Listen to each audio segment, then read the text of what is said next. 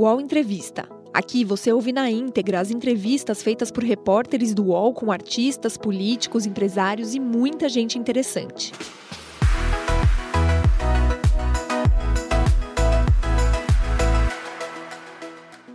Bom dia, 10 horas, 4 minutos. Seja bem-vinda, seja bem-vindo ao nosso programa UOL News. UOL Entrevista agora para você. A gente aqui sempre abre espaço para reflexão, para conversa, a gente discutir o nosso país, para onde estamos indo, onde estamos também. Hoje a gente fala com um deputado federal. Ex-ministro da Cidadania do governo Bolsonaro, João Roma, tem 50 anos. É natural do Recife e vive em Salvador desde 2002. Formado em Direito, foi eleito em 2018 deputado federal pela Bahia. Foi chefe do escritório da Agência Nacional do Petróleo em Salvador entre 2002 e 2004. E durante o primeiro mandato de ACM Neto como prefeito de Salvador, ocupou o cargo de chefe de gabinete. Roma estava à frente do Ministério da Cidadania quando o governo mudou o nome do Bolsa Família para Auxílio Brasil, isso em 2021. A medida, no entanto, não garantiu o sucesso nas eleições.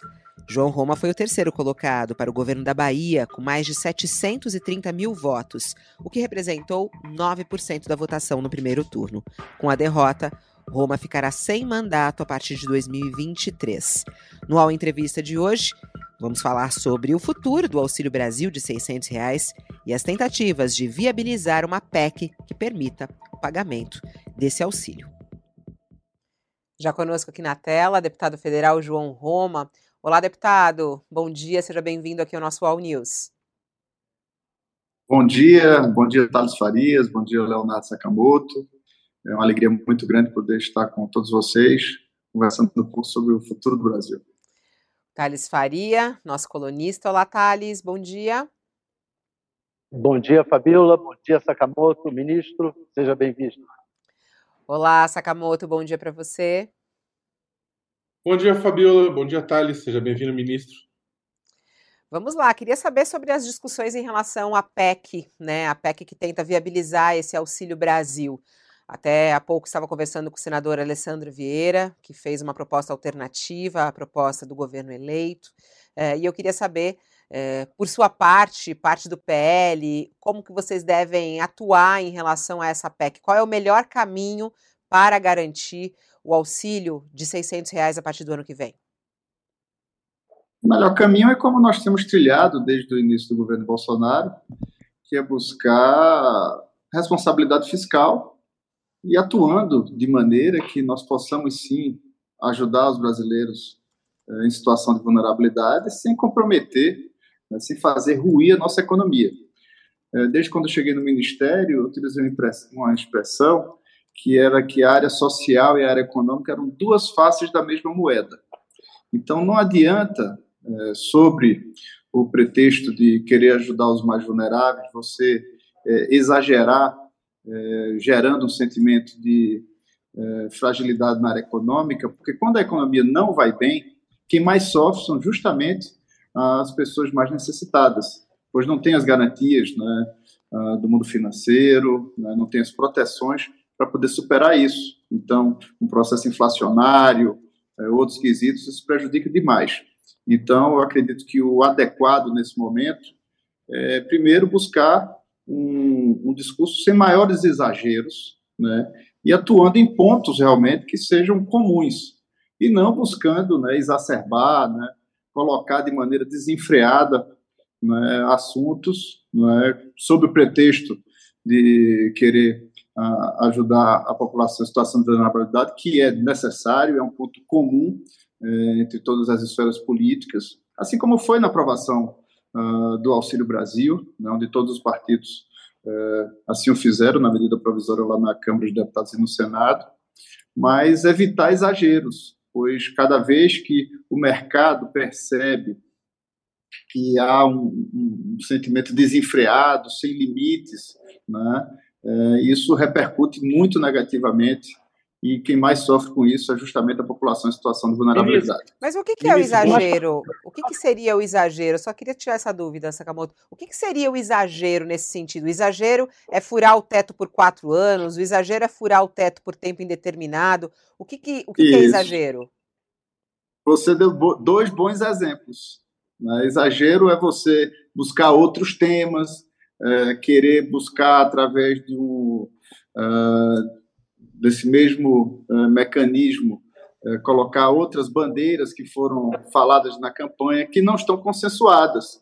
Então, uma coisa é você buscar um limite. Eu me lembro na aprovação do Auxílio Brasil, né, e que nós conseguimos estipular na época em 400 reais, havia um limite né, que o ministro Guedes colocava aquilo né, com mão de ferro.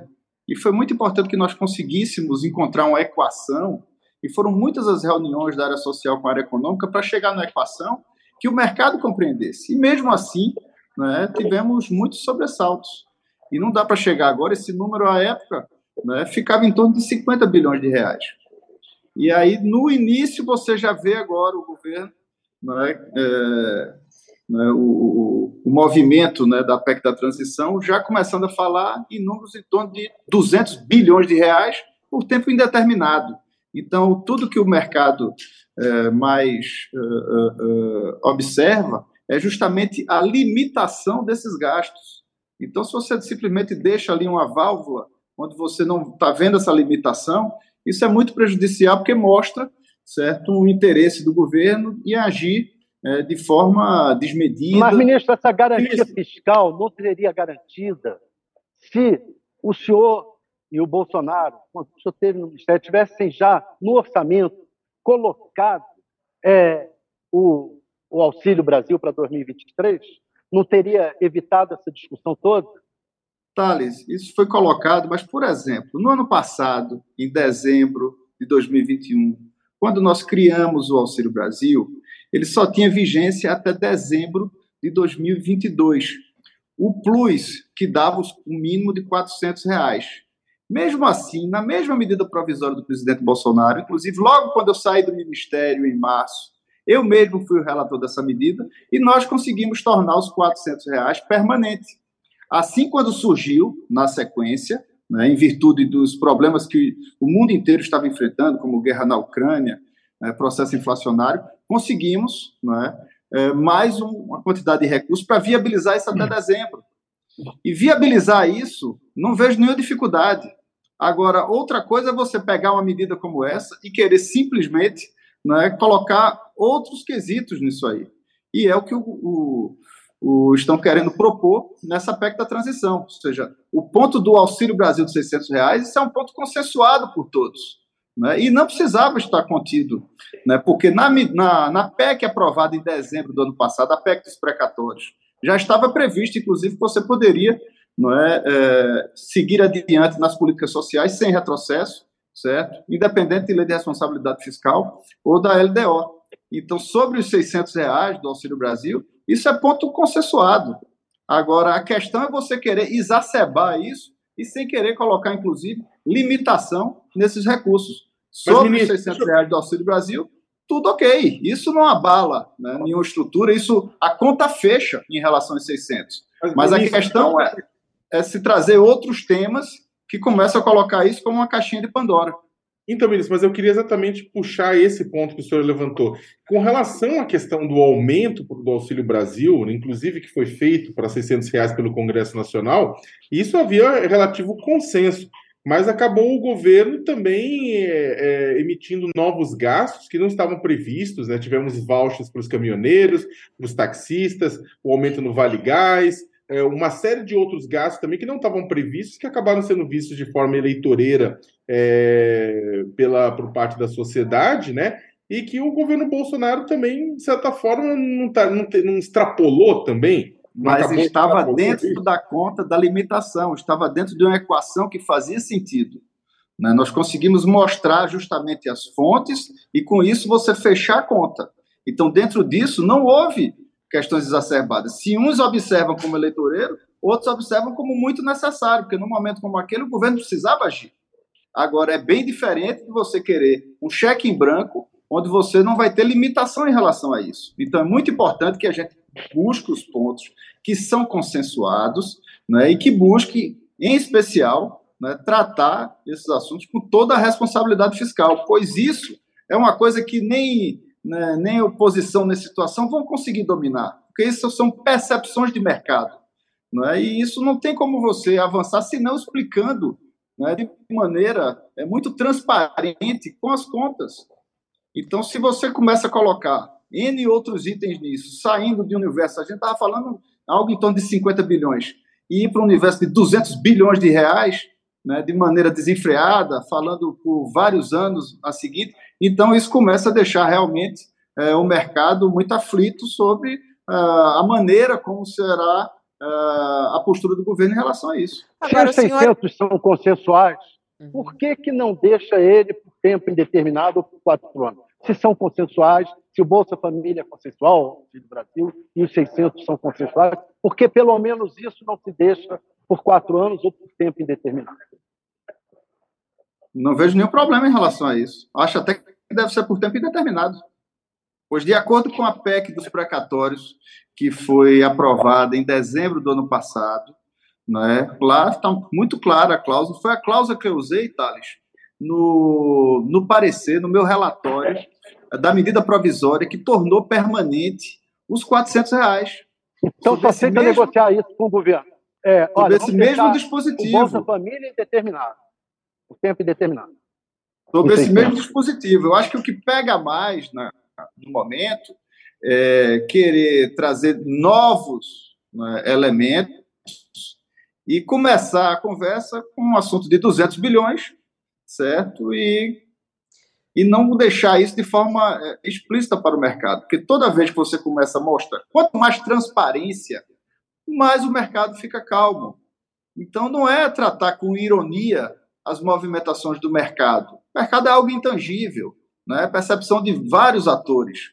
Então, que cabe né, ter toda a responsabilidade para tratar com transparência isso. Eu lembro, é, quando eu estava no Ministério, que havia um, um período, né, teve um, um, valor determinado para o pagamento do auxílio emergencial.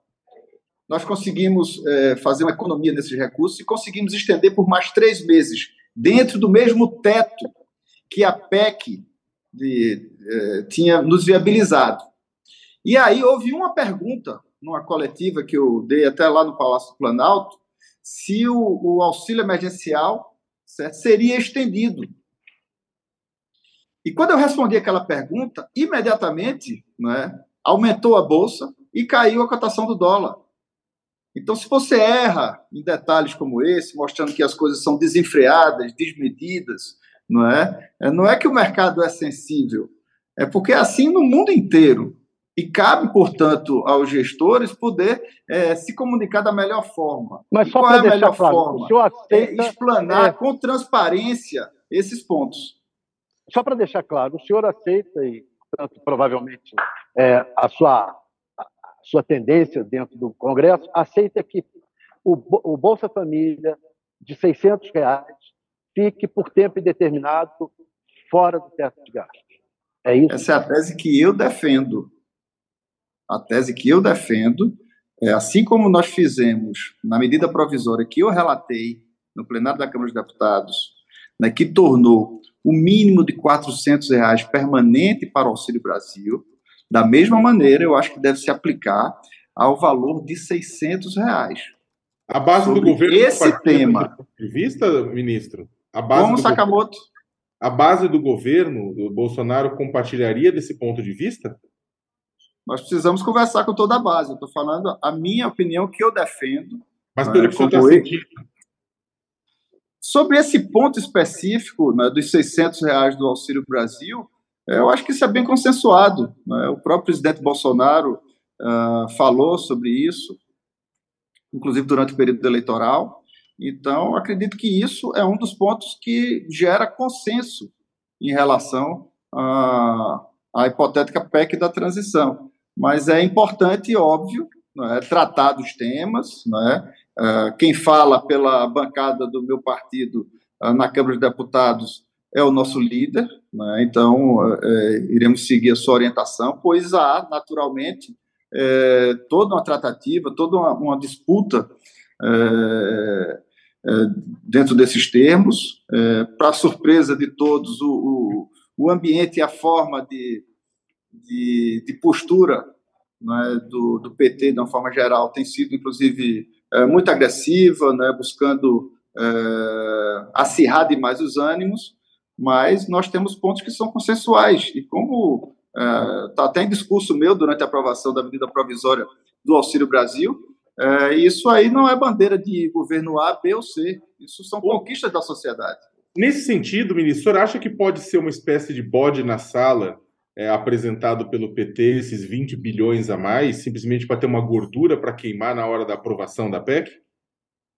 Eu não sei falar sobre a estratégia do adversário, não é? Isso aí cabe mais a interpretação de vocês jornalistas, né, do público em geral. Mas o que se observa nesse momento é um exacerbo, né, um é, avançando em muitos pontos, é? E deixando de forma desenfreada né, os gastos públicos. Então, o que nós precisamos é lá é sempre estar tentando fechar a conta, explicar né, para o público em geral né, como é que ficarão as contas públicas, porque isso no final é o que interessa, certo? Se você está no seu cheque especial e continua é, contraindo novas dívidas, não está tendo um zelo em relação àquilo ali, naturalmente você vai ter dificuldade em conseguir mais crédito. E todos os, os governos né, passam por essa percepção. Enquanto é, pior for essa avaliação, pior justamente para a população em situação de vulnerabilidade, porque essa sim é, não tem né, mecanismos para enfrentar é, essas variações do mundo financeiro. Agora, o senhor, é, o que, que o senhor achou dessa história de que vai voltar a se chamar Bolsa Família? É, porque quando o senhor estava no governo, né, mudaram para Auxílio Brasil.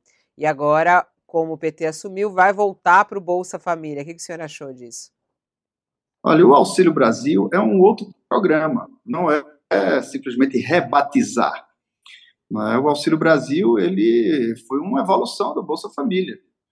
E diferente, inclusive, é, do que comentaram aqui, pessoas que estão até na equipe de transição, é, é, não houve, não se tirou condicionantes, pelo contrário, você agregou novas, novos caminhos de emancipação para ter um programa social que realmente possa viabilizar a melhoria de vida do cidadão, indo além de uma compensação com a condição social dessas pessoas.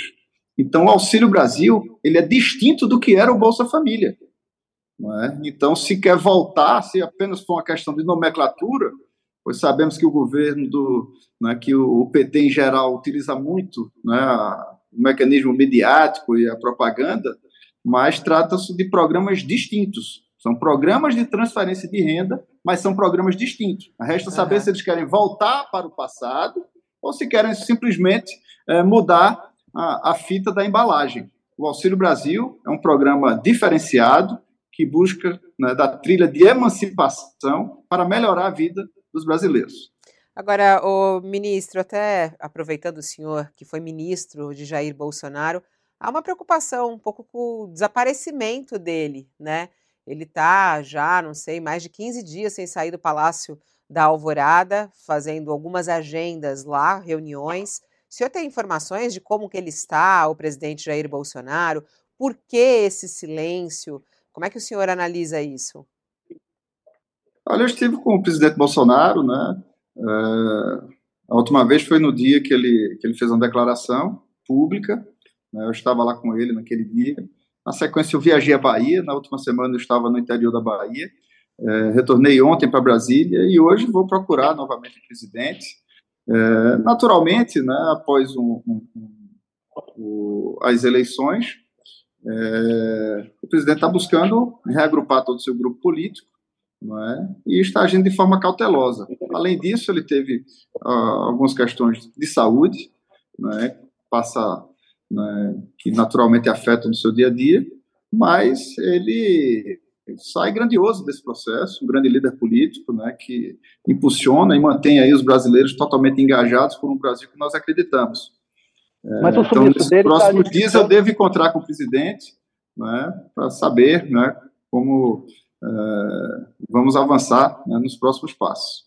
Mas o sumiço dele está alimentando muitas especulações e até o aumento da violência. Tem é, no Mato Grosso é, do Sul agora esse, esse caso de de ônibus, de caminhões que foram queimados também no Paraná. Está é, tá, tá tendo, tá tendo um, um, aumento da violência grande, bloqueios se mantendo e a expectativa até de, de que o Bolsonaro é, poderia promover um golpe. O, o ministro Nardes, do TCU, fez umas declarações aí polêmicas a respeito disso. Como é que o senhor está vendo esse aumento da violência e em que medida é, o senhor se engajaria nesse processo? Thales, é, sinceramente, você me desculpa, mas eu acho que do lado do presidente Bolsonaro, o que se observa são gestos, inclusive, de pacificação. A própria declaração dele né, ia justamente nesse sentido, dizendo que todas as declarações, todas as manifestações são bem-vindas de forma pacífica, né, pois os nossos métodos não são os métodos da esquerda, como invasão de terra, destruição do patrimônio e pedir o direito de ir e vir. O que causa muita estranheza nesse momento é que o, o Lula mantenha né, um discurso de palanque, né, como foi esse último discurso uh, lá em Portugal, né, acirrando e a própria equipe de transição trazendo temas que faz dividir, né, acentuar esse, essa divisão entre os brasileiros, como invasão de terra, entrar em várias pautas né, que nesse momento causam né, todo esse acirramento. Essas movimentações se dão de forma muito espontânea. Nós temos andado por todo o Brasil e temos visto né, muitas pessoas que é, estão literalmente muito preocupadas pelas indefinições, Mas, deputado, pela maneira. Desculpa, desculpa lhe, lhe, interromper, é que não é de forma espontânea, segundo uh, até algumas investigações que falam sobre o patrocínio de empresários que apoiam o presidente Bolsonaro. Isso aí não é de forma espontânea. São pessoas que estão por trás Mas dessas não manifestações. São pessoas vinculadas ao poder central. Me desculpa, uh, Fabiola. Uma coisa é um empresário de algum local, uma pessoa que é apoiador, outra coisa é partir do poder central uma movimentação como essa, não. Da parte do presidente Bolsonaro, o que se vê foi um discurso de pacificação, diferente do que está vindo da esquerda, que é um discurso de acirramento, um discurso divisionista, é um discurso querendo cada vez mais estar tá inflamando essa divisão. Um Brasil que se mostrou dividido durante a eleição. Né? Uma eleição que se, que se concluiu por menos de 2% da votação, onde das cinco regiões, quatro regiões, Bolsonaro foi vencedor. Então, esse eu acho que é o momento de buscar justamente arrefecer esses ânimos, mas buscar pautas consensuais e não ficar inflamando justamente o que pode dividir mas os brasileiros. O, o presidente Bolsonaro, o presidente Bolsonaro aceita a derrota? O senhor falou que esteve com ele. É, ele aceitou a derrota? Eu não fiz essa pergunta a ele. Nós uh, trabalhamos, estivemos juntos numa declaração que ele fez, que eu achei uma declaração muito pertinente uma declaração ao povo brasileiro, em especial uma declaração que pediu civilidade para as pessoas e mostrar justamente que a nossa forma de se manifestar é bem distinta da esquerda se manifestar, que havia destruição de patrimônio, invasão né, de propriedades e o impedimento do direito de ir e vir. E rapidamente né, as pessoas né, começaram a observar uh, a postura do presidente Bolsonaro, que se Mas é como tá está. O senhor, o, senhor que, o, senhor que, o senhor que disputou também o, o governo né, do, da, do estado da Bahia, né, participou das eleições. O senhor considera que as eleições deste ano foram limpas? Olha, Sakamoto, sempre existem né, irregularidades. O quesito não é se as eleições foram limpas. A questão que eu acho que deixa muitos brasileiros com sentimento de revolta no coração é o ativismo judicial que está acontecendo no Brasil a todo tempo. E se refletindo também numa célula né, crucial né, da nossa democracia, que é justamente o processo eleitoral. Porque o próprio judiciário tem dificuldade em trazer transparência para apuração. Estão invertendo os valores, me desculpem, mas a postura do ministro Alexandre de Moraes, ele praticamente vai para cima do denunciante. É como se alguém roubasse seu carro, você fosse lá falar com o delegado, ele dizer, mas esse carro é seu? E o que é que você estava fazendo parado nesse local? Não, me desculpa. Certo? Se existem pontos Cabe ao judiciário esclarecer, trazer transparência para esse processo. E o que mas, se viu mas, nesse período eleitoral, mas, eu não estou falando sobre não... urna, não estou falando sobre os votos, eu estou falando sobre a postura de quem estava dirimindo essas coisas. Então, se viu claramente um judiciário né, partidarizado, um judiciário ativista durante esse processo. Eu acho que isso é o que está trazendo mais revolta à população. Me, me, perdoe, mas é que a pergunta que eu tinha feito ao senhor era a respeito se o senhor considerava que as eleições foram limpas no sentido de que é o resultado das eleições, ele, o senhor defende que esse resultado das eleições seja validado, seja reconhecido, ou o senhor questiona o resultado das eleições? Eu questiono a postura do judiciário e não querer apurar pontos que são levantados. Se você identifica irregularidades, qual a dificuldade do judiciário em apurar esses fatos? E isso, me desculpe, isso está errado. Então, o que cabe, o que eu acho que está dando revolta a todo brasileiro, é justamente essa postura do judiciário que quer se fechar em copas e simplesmente quer ficar como se estivesse escondendo algo. Se se confia tanto no processo, qual a dificuldade de se, de se colocar essa manifestação? Essa Ministro, questão, é isso que está afligindo a população brasileira. Vamos ter objetivos. O Lula ganhou ou não ganhou? Ora, o resultado da votação deu Lula.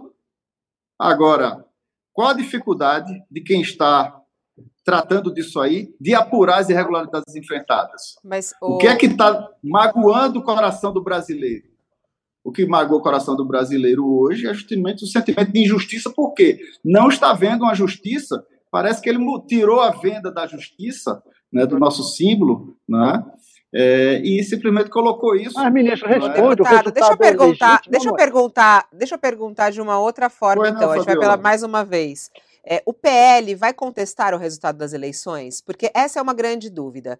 É, tem aí o tal do relatório que foi encomendado por uma consultoria. O Valdemar Costa Neto, presidente do seu partido, disse ontem que acredita no sistema eleitoral, que só encomendou o resultado porque foi uma pressão de Bolsonaro. É, vai vir mais alguma coisa desse relatório? Não vai? O PL vai contestar o resultado das eleições? Como deseja Bolsonaro. Veio uma informação de que Bolsonaro gostaria que o PL fizesse alguma coisa. O PL vai contestar ou não o resultado das eleições? Fabíola, não sei desse bastidor que você está falando. O que eu sei é da declaração do presidente Valdemar da Costa Neto, que é o presidente nacional do PL, que disse que vai sim, certo, apresentar um, um requerimento é, com informações e vai pedir é, esclarecimentos da justiça. Isso né, eu vi, como todos observaram na declaração do presidente Valdemar da Costa Neto, que disse, inclusive, que seria no dia de hoje, terça-feira. Então, estou aguardando, acredito que sim, que o PL deve entrar com alguma medida, né, buscando esclarecimentos Bem, da justiça boa sorte. dentro disso. Então, Olha vai, pedir, nosso... vai, vai Rogério pedir... Marinho, nosso senador. Senador, vai... Rogério Marinho, o João Roma quer lhe dar um abraço. João Roma. É só, só o Thales mesmo para fazer Meu colega ministro do Desenvolvimento aí, Rogério Marinho, senador eleito pelo Rio Grande do Sul. João Roma quer lhe dar um abraço. Está ao vivo. Senador Avisa ele que está ao vivo. Aqui, ao vivo no UOL. Olá, senador. Fala, João. Um abraço aí. Deus abençoe. Rogério, então, alegria vê-lo parabéns pela sua eleição. Estamos aqui ao vivo no UOL Entrevista, aqui com o Sakamoto, com a Fabiola Cidral e com o Thales Faria. Chegou no momento Com grande alegria, sempre bom. Chegou no momento um grande líder ah. político, como mas, o Rogério Marinho. Mas boa sorte aí, fica aí à vontade aí com o João aí, que tem muita conta aí. Deus abençoe tá. você. Forte é... abraço, Marinho.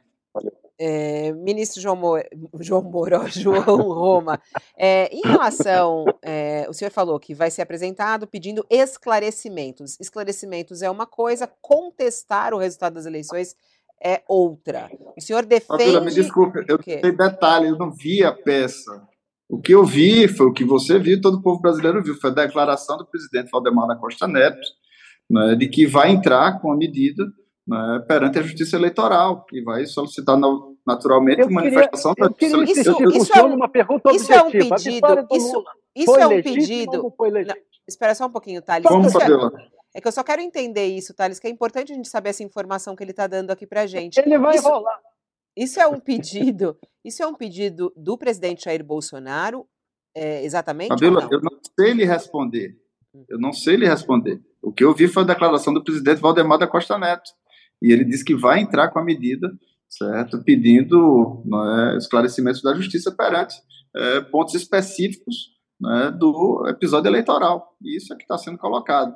E, Thales, para ficar muito claro, e você sabe muito bem que eu não sou de fugir, Você sabe muito bem que eu não sou de fugir. certo? Para ficar muito claro, ocorreram eleições, certo? O resultado apresentado pelo TSE colocou a vitória do candidato Lula, mas o que causa estranheza e que deixa hoje né, uma grande parcela da população brasileira indignada é a maneira imparcial, a maneira parcial como o judiciário está tratando todo esse episódio eleitoral, com partidarismo, com ativismo é, judiciário. É, certo? É, eu, então, eu essa é a questão, né, de Mas forma muito objetiva. Não, é legítimo ou não a vitória do Lula? É isso que eu quero saber, só isso. Ora, o que está batendo hoje é justamente a falta de clareza do judiciário. Por que ele está se fechando em copas em vez de trazer transparência para um processo como esse, Thales?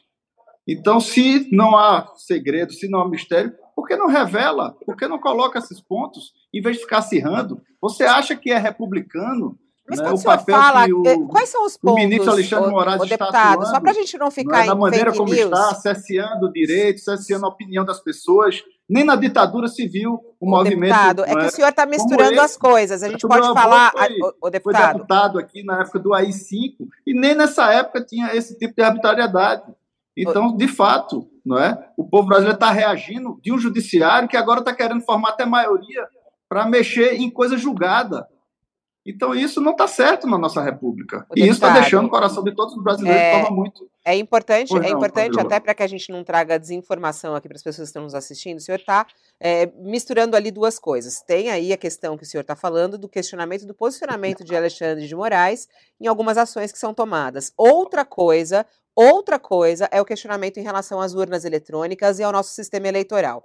É, inclusive, apoiadores do presidente Bolsonaro é, defendem o sistema eleitoral, inclusive, sabe, não questionam. O próprio Tarcísio de Freitas foi eleito governador de São Paulo. O ministro também, seu colega, é, ministro Marcos Pontes, também concedeu entrevista aqui para gente. O seu colega também agora, que vai ser deputado federal, e o senhor não, não estará mais lá, também, é, ex-ministro do Meio Ambiente, o Salles, também Salles. esteve aqui e também falou que o, o, sistema eleitoral está correto, tanto é que o, o, os apoiadores do Bolsonaro foram eleitos esse ano, né? É, então, a pergunta Sim. aqui, para deixar muito claro, deputado, e não deixar as pessoas com dúvidas, o senhor está falando de um questionamento em relação a ações de Alexandre de Moraes ou o senhor está falando do questionamento do nosso sistema eleitoral brasileiro? Eu estou falando do ministro Alexandre Moraes sobre o sistema eleitoral brasileiro. O sistema eleitoral brasileiro forneceu né, um resultado né, validado. E o que é que se questiona? E eu acho que é muito importante se colocar isso, né, porque sempre surgem irregularidades. Né, não é nessa eleição. Em muitas outras eleições sempre ocorrem pontuais. Mas qual é o questionamento nesse momento? É porque o processo foi de forma tão nebulosa que gera, portanto, uma fumaça. Não é? O que foi nebuloso, grande... deputado? Fala quais são esses pontos, a, o que foi nebuloso. A postura, a, a, postura de quem estava conduzindo a eleição, o ministro Alexandre Moraes, presidente do TSE. Certo? Com a maneira como ele agiu, ele pelo menos tinha que se colocar como suspeito nessa história. Mas o, ministro, se o ministro Alexandre de Moraes agiu como suspeito na história e as eleições são colocadas em suspeição, a eleição dos 99 deputados federais pelo PL também está suspeita, então?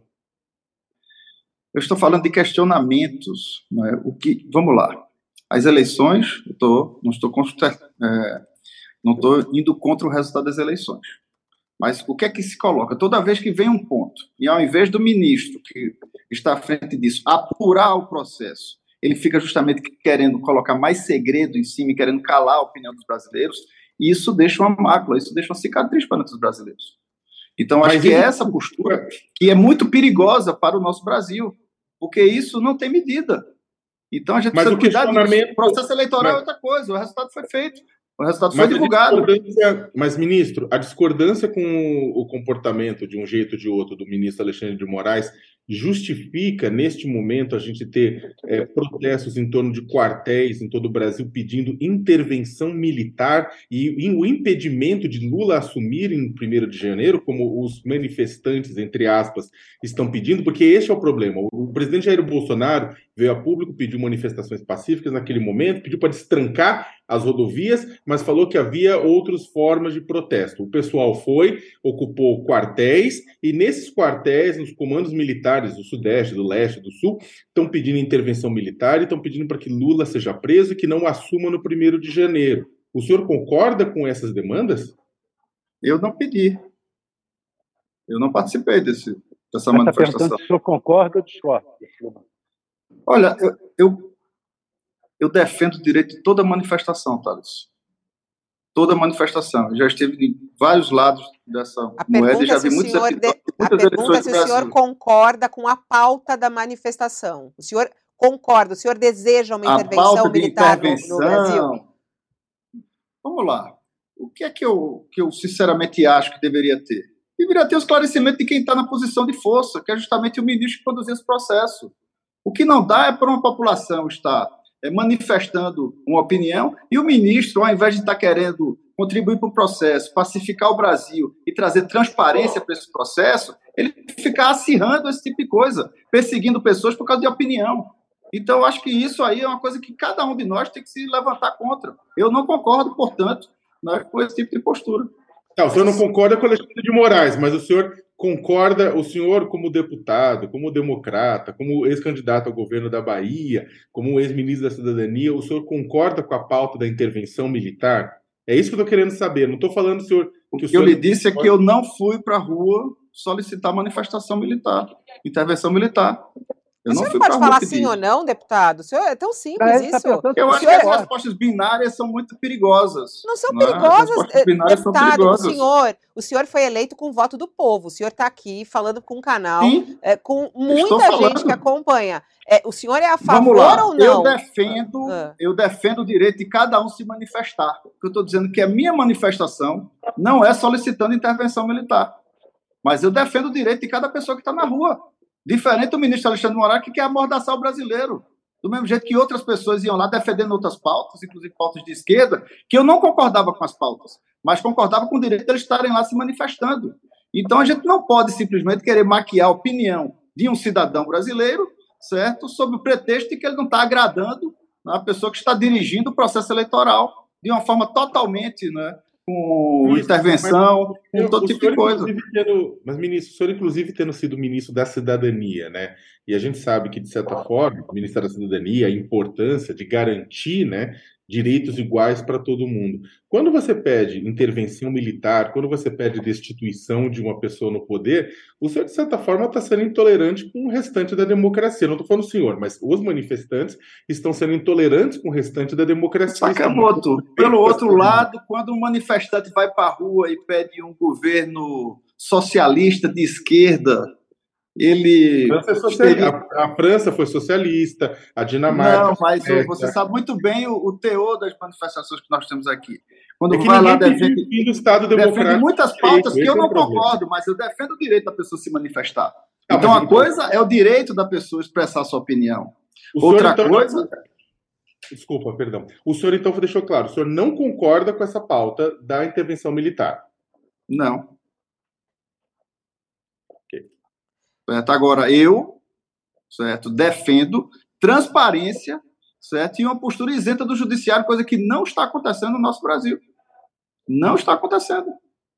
Certo? Então, se não há certo, essa transparência, você fica suscitando a população é, a cada vez está questionando o sistema.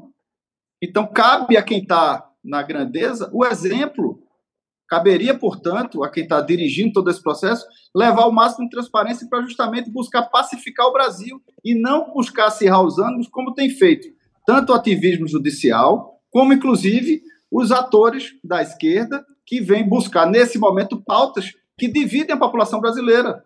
Né? Querer é, trazer para cá invasão de terra, é, querer buscar várias pautas que você sabe muito bem que acirram esse processo. Então, não é momento de acirrar o processo. É momento de buscar pacificar. Para pacificar o Brasil, o presidente Bolsonaro não ajudaria se fosse lá passar a faixa ao presidente eleito? Ele disse que não passaria? O senhor acha que ele deve passar?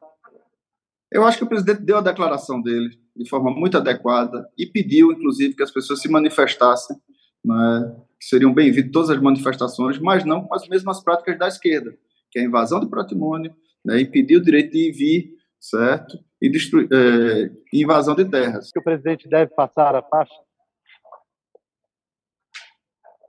para ajudar é a decisão do presidente, Thales. Acho que é a decisão do presidente, a decisão dele. Eu não vou estar interferindo. Né? Você tem que perguntar para ele, desculpe, não é para mim. Qual é o futuro do presidente Jair Bolsonaro na sua análise?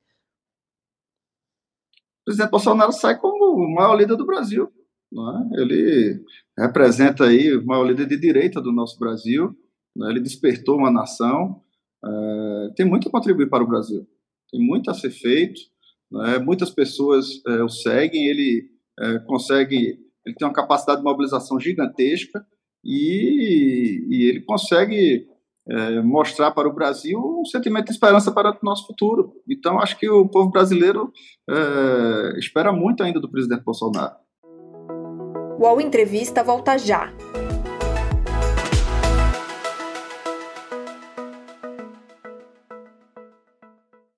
Oi, eu sou o Edgar Piccoli e trago boas notícias. Isso, Trago Boas Notícias é um podcast original Spotify produzido pelo UOL para você se informar e relaxar. As histórias que eu conto aqui são de Ecoa, a plataforma do UOL por um mundo melhor. De segunda a sexta-feira, às seis da tarde, tem um novo episódio grátis no Spotify e no UOL. Dá também para baixar e ouvir offline, quando você quiser. Por que ele perdeu a eleição, na sua análise? porque obteve menos votos do que o outro candidato. Isso é o óbvio, né? Mas qual foi Olha, a. É uma eleição muito acirrada, né? tem, tem erros de lado a lado, né? e enfrentou um, uma estrutura de comunicação muito voraz. Ele tinha adversários é, muito covardes, por assim dizer. Tanto do quesito das regras do jogo, através do judiciário, não foram regras claras, é? como também uma estrutura de comunicação, certo, que exerceu domínio durante a grande parcela da população, especial, por exemplo, lá no Nordeste, que eu conheço tão bem, que eu interajo permanentemente, mas você não pode transformar a, a vítima em culpado. E o que ocorre é que o povo nordestino ele foi é, cada vez sendo mais manipulado por essa estrutura de comunicação do PT. E a consequência está aí. Pessoas que Mas e, é, têm sido submetidas. E a gastança? E a gastança, as emendas secretas? É, Essas é, emendas foram do legislativo, Thales. Não pode ser imposto isso ao presidente Bolsonaro. Essas emendas têm a digital também do PT, também dos outros partidos de esquerda. Então, é preciso ponderar com clareza essas coisas. Isso foi iniciativa do governo Bolsonaro ou foi iniciativa do parlamento? Mas foi então, permitido, né? É, a questão, claro, é a negociação, que é a mesma história do que Teve foi o mensalão, entre outros, né? É... Centrão, base governista que estiveram Mas é que esse aconteceu no governo Bolsonaro, né, deputado? A questão é essa. Mas foi o parlamento que pilotou tudo isso. Tá? Foi a base governista que pilotou. Não, com o digital do PT. Você sabe muito bem, tá? Tem, tem meia dúzia ah, deputados do PT. Não, Agora, a base não, do governo. Por favor, teve total interferência né, de deputados. Não quer dizer que, é, por favor, isso aí não pode ser pendurado no, no, em Bolsonaro. Isso aí. Eu li a lista, deputado. Tem meia dúzia de deputados do PT, não tem tantos. Agora. Não, foi é... todo o PT. Todos se beneficiaram. Todos se beneficiaram. O senhor é a favor, deputado, de continuar com a, no próxima, na próxima legislatura? Tudo bem, o senhor não vai, o senhor não vai ser é, legislador, mas o senhor é a favor da manutenção das emendas de relator, das, é, da RP9, na próxima legislatura, não? Eu. O que eu acho é que houve um, um descompasso entre a regra e a medida.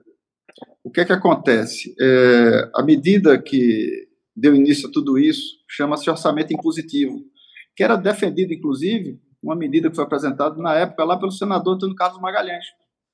Então, o orçamento impositivo, eu acho que é fundamental, inclusive, para o fortalecimento do Congresso Nacional, porque isso dá autonomia tanto para deputado de situação como deputado de oposição. O que é que eu acho que descompassa nisso aí? O modus operandi e a dose não é, disso tudo. Então, o que é que ocorreu? certo? Houve um exacerbo da utilização dessas medidas, praticamente é, é, é, pegando é, um quinhão maior para o parlamento, não é? É desprovendo, inclusive, é, ações de políticas públicas. Então, acho fundamental que isso, que, a, que as emendas impositivas elas existam como fer uma ferramenta, inclusive, de fortalecimento do parlamento, uma vez que é atribuição do parlamento definir orçamento, tá? mas que tem que estar né, juntamente com isso, né, a dose e o procedimento, né, a transparência no processo, que foi onde mais se pegou nisso aí. Eu mesmo não tive nenhuma dificuldade em apresentar todas as emendas que eu coloquei, eu utilizei as emendas, certo? mas todas devidamente apresentadas, porque eu tinha toda a satisfação de chegar no município que eu representava e mostrar que estava trazendo benefício. Certo? Então, o erro não está aí. O erro está no procedimento, né, na forma pouco transparente e na dosimetria, porque isso gerou disfunções dentro do parlamento, que é muito perigoso, pois isso pode gerar, inclusive, consequências, ao invés de fortalecer o, o parlamento, isso pode gerar justamente um enfraquecimento do parlamento. O deputado, é, o seu estado, a Bahia, né, o senhor concorreu à Bahia, o senhor perdeu lá, inclusive para um candidato do PT, o Jerônimo, que vai ser o governador do estado. É, e Lula venceu lá com 72% dos votos na Bahia, né, à frente de Bolsonaro, 72% dos votos para Lula. Queria saber qual é a sua expectativa para o governo Lula? Qual é a sua expectativa? O que, o senhor acha que será esse governo Lula? Olha, infelizmente, né, não pode-se ter expectativa positiva, né, que mesmo passado até período eleitoral, você vê um discurso que, ao invés de buscar uma pacificação do Brasil, você vê um discurso de acirramento, né? um discurso de políticas atrasadas, de uma forma de agir pouco responsável perante as contas públicas. Né? Então, acho que o Brasil passou por um, um momento muito positivo de trazer transparência, de trazer toda agilidade na máquina pública, agir com objetividade, e todos os sinais que você observa vindo inclusive da formação da equipe de transição, da forma como estão comunicando isso para a população, são sinais muito negativos. Você não tem expectativa positiva nenhuma? Não. Vai lá, Sakamoto, é, eu, uma última pergunta. Não, eu, queria, é, eu, eu, tenho, eu, na verdade, eu queria, era um pouco fora do tema principal, que era com relação ao Ministério da Cidadania, como o senhor chefiou a pasta, né? É, há uma crítica por parte do pessoal que acompanha o Sistema Único de Assistência Social de que houve muito apoio nos últimos anos para transferência de renda, especialmente, mas o próprio sistema de segurança social, é, ficou desguarnecido. O atendimento de base, direto, né, da assistência social, do atendimento a pessoas em situação de rua, outras pessoas em situação de vulnerabilidade, ficou sem recursos. A estrutura do SUAS ficou sem recurso por conta de uma suposta prioridade só para transferência de renda. É, e isso cobraria seu preço agora nos próximos anos. Como é que o senhor avalia essas críticas? Isso é um olhar míope, Sakamura, porque o que se ouve, justamente no momento é, se você analisar o corte do orçamento perante as transferências voluntárias do Sul, você teve foi um, um aumento muito grande de transferência geral para estados e municípios. Né? Durante todo aquele período que você teve aí pandemia, os recursos foram muito mais abundantes. Então, é, foram recursos que muitas vezes é, iam além da conta até para os estados e municípios. Conversando com os prefeitos, conversando com os governadores, nunca receberam tanto recurso do governo federal. Não é? Então, você vê que nós triplicamos os recursos da área social, é? obviamente na transferência de renda, que é o principal item é? da demanda. Nós saímos de um orçamento de, de cerca de 30 bilhões de reais para mais de 100 bilhões de reais anuais é? na transferência de renda. Então, isso tudo coloca que hoje você tem uma estrutura totalmente consolidada no Brasil. Assim como você tem o SUS, que é o Sistema Único de Saúde, o SUAS, o Sistema Único de Assistência Social, ele está permeado em todos os municípios do Brasil e nos estados, né, em funcionamento pleno, atuando, e mais com um programa fortalecido como foi o Auxílio Brasil. Está né, tá sendo Auxílio Brasil, um número recorde de pessoas né, sendo atendidas, inclusive com condicionantes, coisa que estão faltando com a verdade, na né, entrevista lá que deram aqui faltaram com a verdade sobre é, a questão das condicionantes, que foram falar de carteira de vacina, de frequência na escola, tudo isso está mantido no Auxílio Brasil. Só que ele engaja, além disso, várias outras políticas sociais. Tá? Então, uh, eu acho que sobre uh, essa ótica, uh, foi um, um avanço muito grande do governo federal perante a assistência aos mais vulneráveis no Brasil. Quando o senhor fala, quando o senhor fala entrevista aqui, é a entrevista da ex-ministra Tereza Campelo? Aqui a, exatamente, ao... exatamente. Ela, eu não sei se foi por falta de conhecimento, né, ou por ou intencional do lado dela, mas ela disse que iria retornar as condicionantes do programa. Qual foi a condicionante que foi retirada do programa? Nenhuma condicionante foi retirada. As condicionantes estão lá. Então, fica colocando a narrativa como se fosse simplesmente é, é, algo descompassado de uma política estruturada né, de superação da pobreza no Brasil. Agora, literalmente, superação da pobreza no Brasil. Porque no Auxílio Brasil, né, o que evoluímos foi justamente para criar trilhas de emancipação, como auxílio inclusão produtiva rural, o auxílio inclusão produtiva urbana, o Alimenta Brasil, né, quesitos que hoje colocam né, trilhas de emancipação para que a, essa família em situação de dificuldade hoje possa superar né, e cada vez mais exercer a sua cidadania plena no nosso Brasil. É isso. Deputado federal João Roma, o senhor tem alguma agenda com o presidente Bolsonaro? O senhor falou é, que vai tentar se encontrar com ele? Eu pretendo encontrá-lo, não tem nenhuma agenda formal é, montada, mas eu, pretendo procurar o presidente, acredito que até amanhã eu devo encontrar com ele, né, conversar sobre o futuro do Brasil. Tá certo. Eu agradeço a sua gentileza de nos atender aqui ao vivo no UOL. Muito obrigada pela sua participação e até uma próxima oportunidade, deputado. Eu que agradeço a você, Fabiola, a Thales Faria, a Sakamoto. É sempre um prazer poder estar conversando aqui sobre nossas instituições e o futuro do nosso Brasil. Muito obrigada. Tchau, tchau, Sakamoto. Obrigada. Até. Até daqui a pouco, tchau. Fabíola. Um abraço, Thales. Obrigado, ministro. Tchau, tchau, Thales. Obrigada. E assim, tchau, a gente ter... e assim a gente termina o nosso UOL Entrevista de hoje. Muito obrigada pela sua audiência, pela sua companhia. Eu volto logo mais. Ao meio-dia a gente tem a edição do UOL News do meio-dia, inclusive Leonardo Sakamoto estará comigo, assim como Joel Pinheiro também. Eu te espero, então, ao meio-dia. O UOL Entrevista e outros podcasts do UOL estão disponíveis em uol.com.br/podcast. Os programas também são publicados no YouTube, Spotify, Apple Podcasts, Google Podcasts e outras plataformas de distribuição de áudio.